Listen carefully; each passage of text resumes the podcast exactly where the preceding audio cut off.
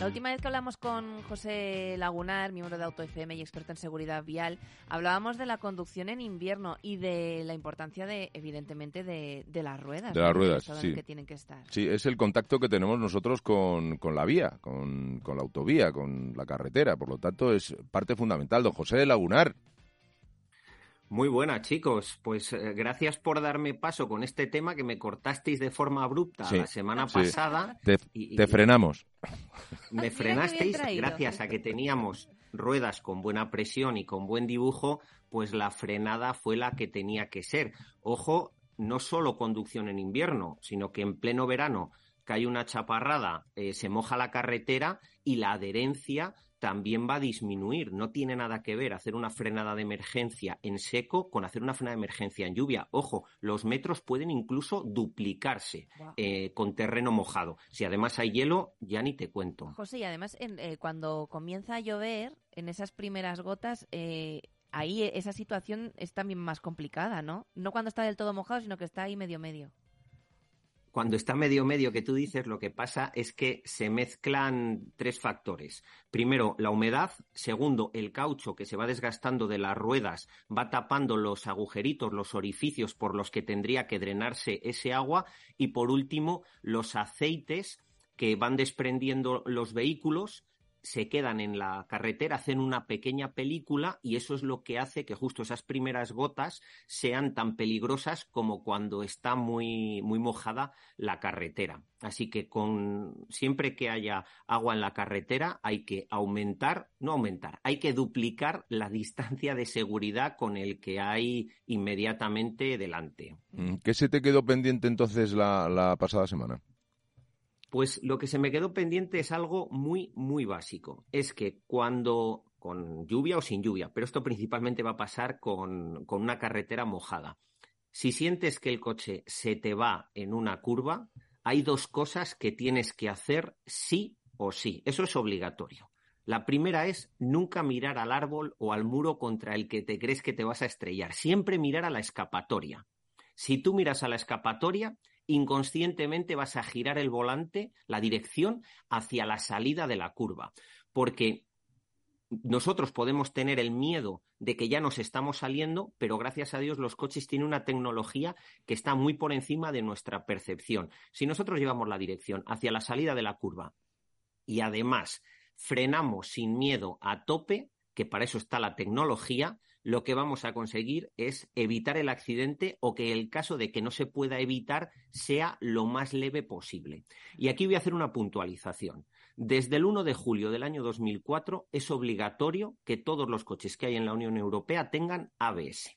El ABS, si tenemos las ruedas en buen estado y los amortiguadores en buen estado y los frenos en buen estado, va a funcionar bien. Entonces, tenemos que borrar ese mito de que si hay que frenar con cuidado, hay que bombear el freno. Eso era cuando los coches no tenían ABS. Coches del 2004 en adelante, tú frena con el pedal a tope sin miedo que la tecnología funciona. Vale. Siempre yo... ¿De tranquilizador? Sí, eh, pero es verdad porque alguna vez me lo he preguntado, digo, si en algún momento tengo una mm. situación de estas, es verdad que yo he olvidado muchísimas cosas que, aprendí en, la autoescuela.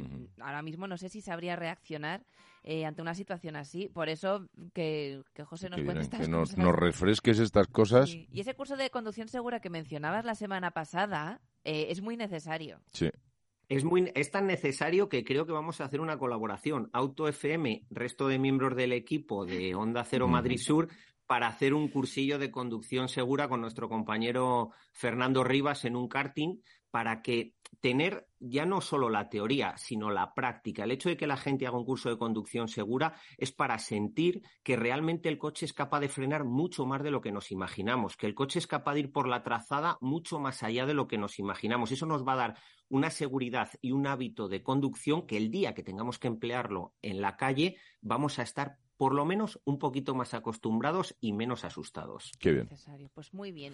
Qué tranquilidad, qué tranquilidad, don José de Lagunar. Qué bien. Eh, José, eh, hace unos días, y, nos acordamos de, ti por todo lo que, lo que implica, conocíamos la noticia de, bueno, de que finalmente fallecía una mujer atropellada en Getafe cuando cruzaba un paso de peatones en la avenida Juan Carlos I, en el número 3. Eh, resultó herida muy grave al ser arrollada por un conductor eh, cuando cruzaba de forma correcta en un paso de cebra en Getafe con su hija agarrada de la mano, su hija que tenía 12 años, que, por suerte ella resultó ilesa. Un conductor que además, por lo que sabemos, eh, bueno, la tasa de alcohol no sé lo que daría, pero sabemos que estaba ebrio.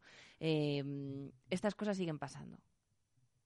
Estas cosas siguen pasando y nosotros yo creo que tenemos la responsabilidad como medio de comunicación, por supuesto, lo primero de acompañar a la familia en esta pérdida, sobre todo a esa niña que en primera persona ha sentido esa, esa desgracia de la que no se va a poder olvidar jamás pero también recordar una cosa muy, muy importante. Por supuesto, sin quitar esa parte de responsabilidad a ese conductor presuntamente ebrio que se saltó el semáforo, etcétera.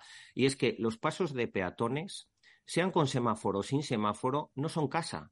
No, no son casa. Los pasos de peatones, como peatones, tenemos que pararnos, ver si vienen coches, si no vienen, si vienen, tener contacto visual con el conductor, esperar a que se detenga y luego iniciar em, ese paso y empezar a cruzar. Y sobre todo cuando hay niños cerca.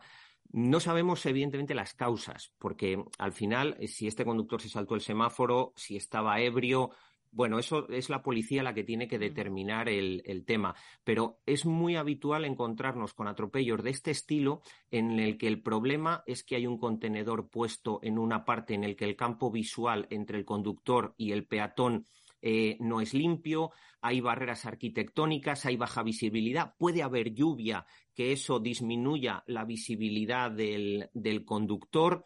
Al final hay muchos factores. ¿Qué es lo que podemos hacer?